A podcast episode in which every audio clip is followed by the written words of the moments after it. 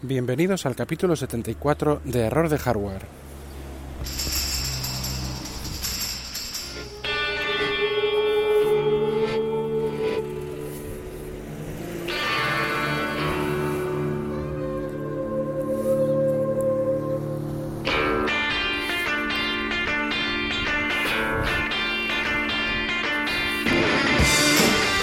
Y hoy vamos a tratar dos temas, eh, iOS 11.3 versión final y eh, macOS en chips ARM de Apple.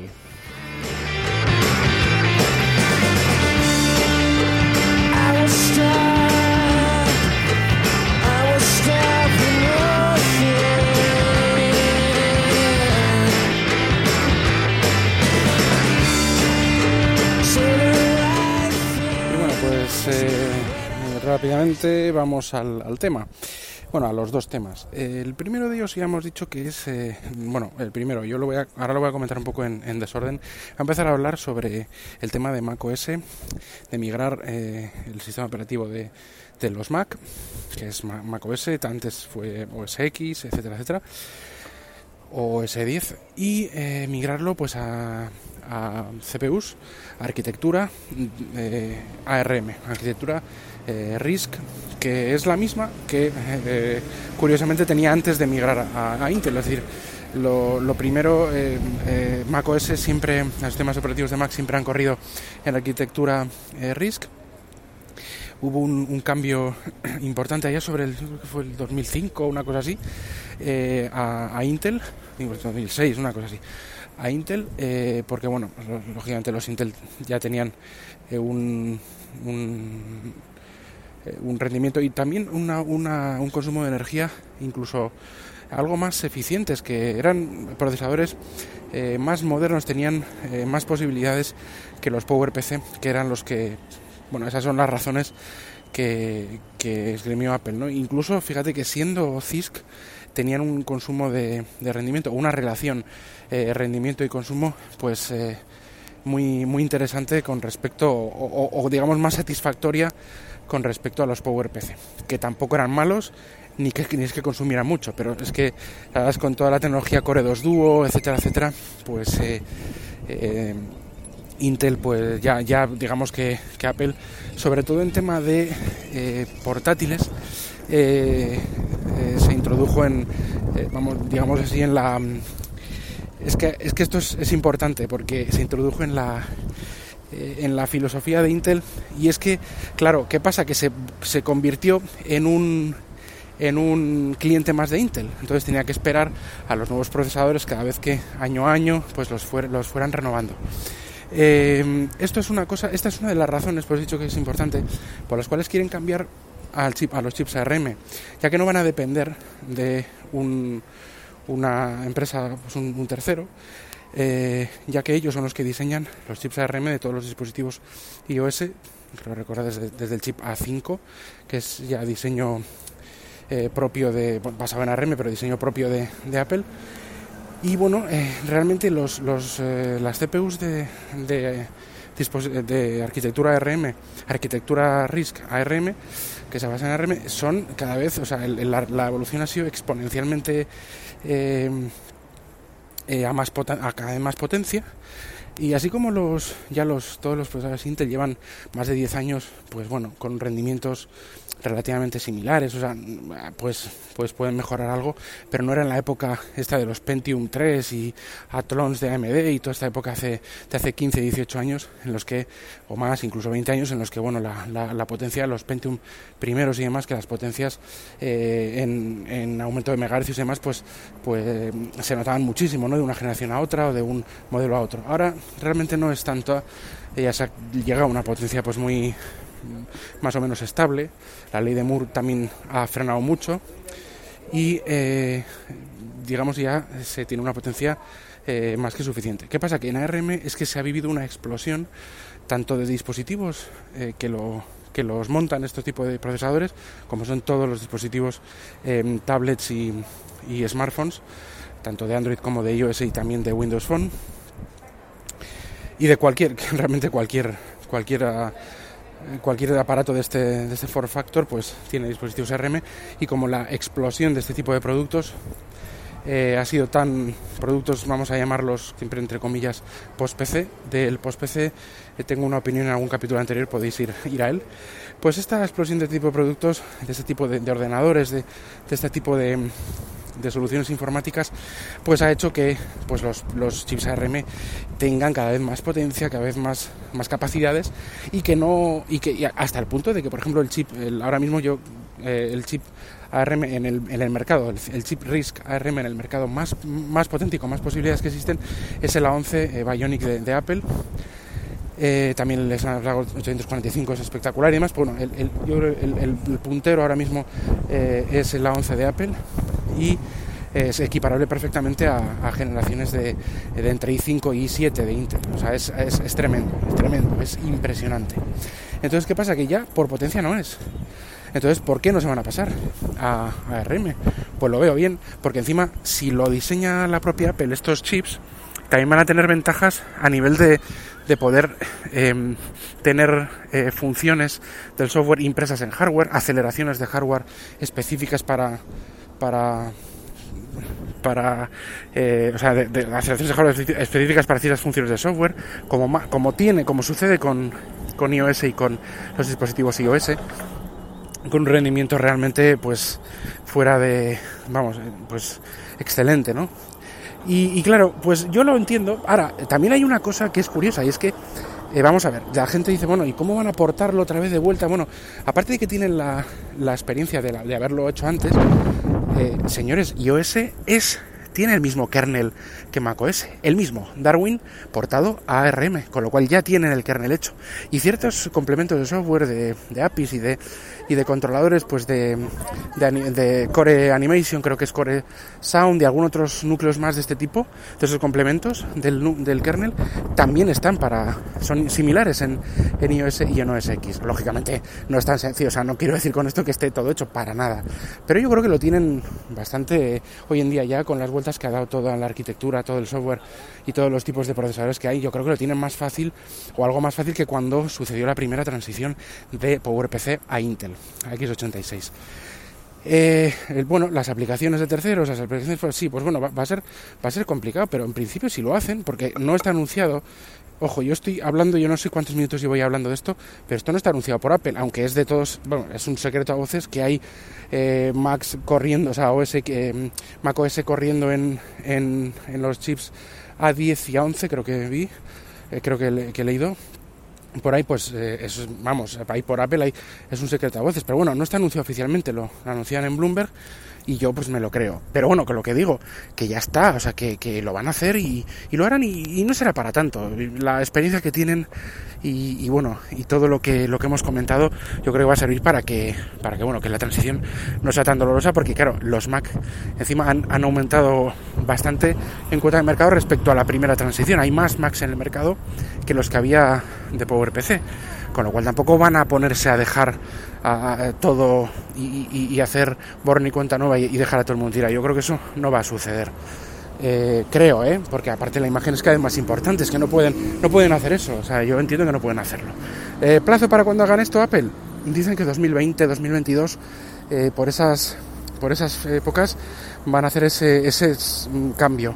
Ya habrá otras dos o tres generaciones de chips ARM, pues el, supuestamente el siguiente de la 11 a 12 a 13 a 14, bueno, que serán, pues si, si sigue la, eh, el, aumento de potencia de forma exponencial como hasta ahora, ves que serán unas, no sé, es que no sé hasta cuándo va a parar esto, porque es que es impresionante. Aparte de la 11 hay una cosa muy interesante, es que el chip gráfico ya lo, lo diseña también Apple. Es decir, no hay dentro de la CPU, del eh, System on Chip, del SOC A11, que es CPU con sus núcleos, eh, eh, y la GPU, la, la, unidad de proceso gráfico, también y sus, sus, diferentes núcleos, que son tres núcleos de, de GPU y seis de CPU, eh, pudiendo funcionar todas a la vez, etcétera, etcétera. Eh, esto ya todo lo diseña Apple, con lo cual no, no depende, antes hasta la 10 dependía de Imagination Technologies para la GPU, aunque la CPU lo hacían ellos, ahora ya todo lo hacen ellos, con lo cual es que está, está claro que, que, que, así van a controlar o quieren controlar tanto hardware como software en todos sus dispositivos, tanto iOS como Mac.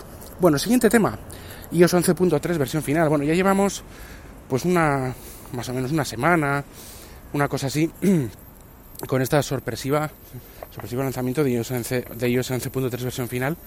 Yo creía que iba a haber alguna beta más, creo que llegamos hasta la beta 6, 6 betas creo que, que llegamos a, tener. Y bueno, pues tenemos eh, la versión final. Eh, se caracteriza por, por varias cuestiones, yo creo que positivas. Eh, pero bueno, por lo menos en lo que yo he podido ver y, y lo que a mí me toca, yo sí veo y sí noto. he hecho una, una, una instalación limpia, restaurando copia de seguridad. Yo sí que noto, yo estaba, con las betas, como creo que sabéis, y aún así noto cierta mejoría, cierta más rapidez, sobre todo en, también en animaciones. Una de las cosas que, es curioso, mm, tenemos, hay un, un, amigo que tiene una amiga que tiene un, S, un S9 y, otra que tiene un S8 de Galaxy. Eh, y claro, para desbloquear, eso es más rápido el desbloqueo. Bueno, también hay una de las cosas que hacen más rápido el desbloqueo en esos terminales y en otros, y es que es, es la carencia absoluta de animación al desbloquear. Tú coges, pones el dedo en la huella o la cara o lo que sea, y aparece directamente el, el Springboard de, Android.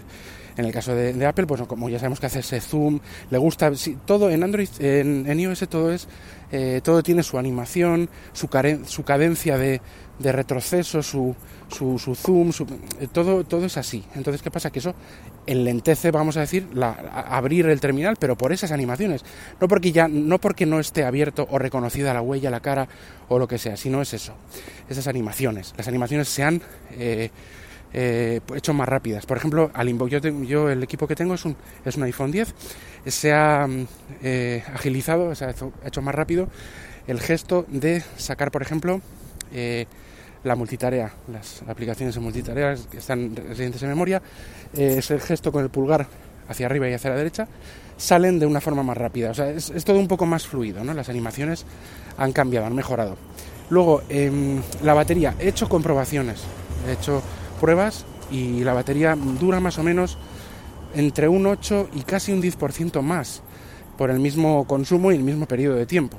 Eso es mucho. Yo, yo por lo menos, en, en, es verdad que es un equipo, el iPhone 10 es- es- está nuevo pr- prácticamente, digamos, y, no tiene ningún problema de batería, pero es que he notado una mejora en el tratamiento de iOS de, la batería. Eh, rendimiento, batería, como ya hemos dicho, y otros puntos más. Luego está eh, ya abierto para todos, aunque pone que es beta, en fase beta, el tema famoso de la polémica de eh, la bajada de rendimiento si la batería eh, tenía una degradación eh, determinada.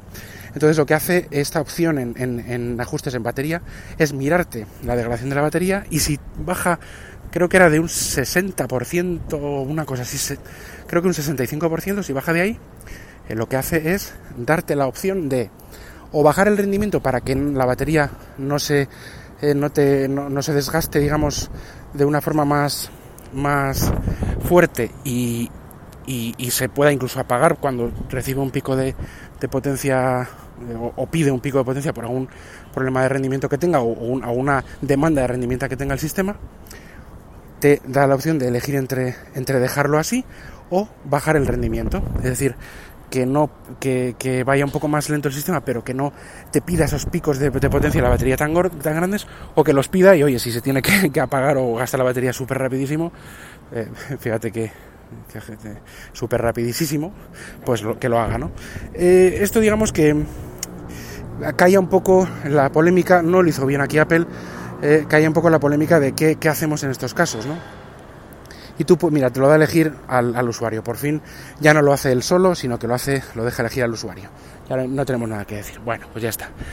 Esta pone que está en fase beta. Bueno, yo como no, no he tenido la opción, porque realmente la batería de mi equipo está al 100%, pues no puedo bajarle el rendimiento, porque no me da la opción en este caso. No, no se abre la opción. Eh, y otra de las cuestiones de la de 11.3 que, que lo dejé caer en, en un capítulo anterior, que era el capítulo que hablé de, que hablé de la publicidad del, del anuncio famoso de Face ID, en el que, en el que eh, la, la- la- chica que, del anuncio, pues digamos que llega al final del anuncio en el que le llega una notificación y aparece como el texto de la notificación de iMessage en la pantalla de bloqueo eh, se hace aparece antes que, que este bocadillo o esta, esta ventanita eh, que lo engloba, que lo, que lo rodea, ¿no? Entonces aparece antes y parece como una especie de glitch gráfico que no queda, no queda bien, ¿no? Es una tontería, es algo estético realmente la gente igual no se da ni cuenta, pero bueno, eh, ya sabemos cómo están los medios de tecnológicos y todos los que nos fijamos en estas cosas, yo incluido, me doy cuenta de ello, ¿no? Y no, no está bien, o sea, no, no, lo considero un bug, pero lo considero un glitch gráfico que no está bien hecho y que tiene que, yo creo que tendría que estar resuelto. Bueno, lo han resuelto, esto quedé pendiente, dije, sería bueno que lo, lo arreglaran, lo han arreglado en el anuncio, en el anuncio ya no aparece ese, ese, ese glitch gráfico que, que aparece en iOS y en 11.3 lo han arreglado, esa es la pregunta, ¿no? Bueno, pues sí y no. eh, en parte sí, en parte no.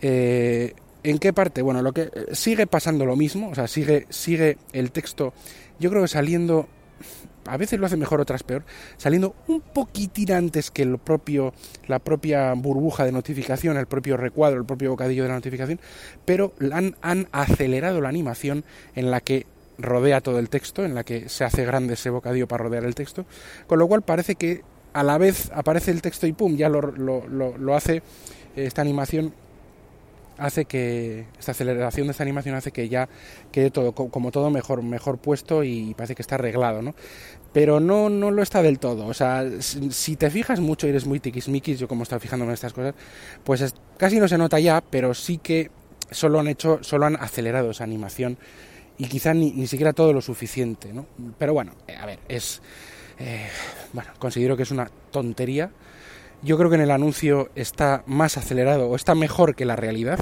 pero está mejor la realidad que lo que estaba antes en el anuncio, el prim la primera versión, y, co y como estaba en iOS 11.2, bastante mejor. Por lo tanto, ni una cosa ni otra. Pues hombre, es un poco vergonzoso, o sea, es un poco, bueno, casi impresentable que esto no lo hayan arreglado bien. Lo han, lo han modificado, ¿eh? pero yo, yo, bajo mi punto de vista, no está igual de bien arreglado que en el anuncio y no está como debe estar. Es que no está como debe estar. Pero bueno, tampoco ya es una tontería un poco más grande. Si ya lo era antes, ahora ya, pues hombre, es, es algo que ya quizá no merezca la pena nombrarlo más veces, ¿no? Eh, pero bueno, es, es así, es el tema. Y nada, pues esto era un poco lo que quería comentar. Pues este mini drama ¿no? de, del paso de, de, X86 a ARM que pretende hacer Apple, aunque no haya sido un anuncio oficial. Yo, digo mini drama porque es que la gente ya está echando las manos a la cabeza y yo creo que no va a tener nada, no va a ser tan difícil como, como fue el anterior, el anterior, la anterior migración de PowerPC a X86 y yo creo que va a ser más, un poco más transparente y con la, con el, con la, con la experiencia que tienen incluso porque ya ellos mismos hacen los mejores chips eh, RISC de posiblemente que haya en el mercado y, y, más allá, con lo cual, pues bueno, es que yo creo que va a ser más fácil. Y luego iOS 11.3, pues que, que, es lo que hemos comentado, que mejora, yo lo recomiendo instalar a todos los que tengáis un dispositivo iOS eh, compatible.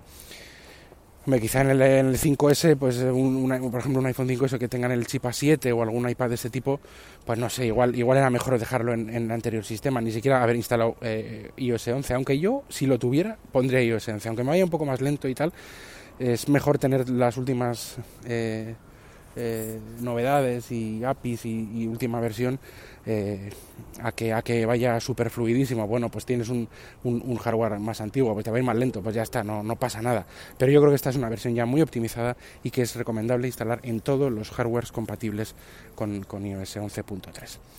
Pues nada, eh, os remito al siguiente, al siguiente capítulo. Los métodos de contacto ya sabéis, eh, arroba jkvpin en Twitter, josebakv arroba eh, y errores de hardware arroba gmail.com como correo electrónico. Pues podéis dejarme cualquier comentario, cualquier cosa, cualquier sugerencia. Y nada, pues nos vemos en el, en el, siguiente, en el siguiente capítulo. O nos oímos. Adiós.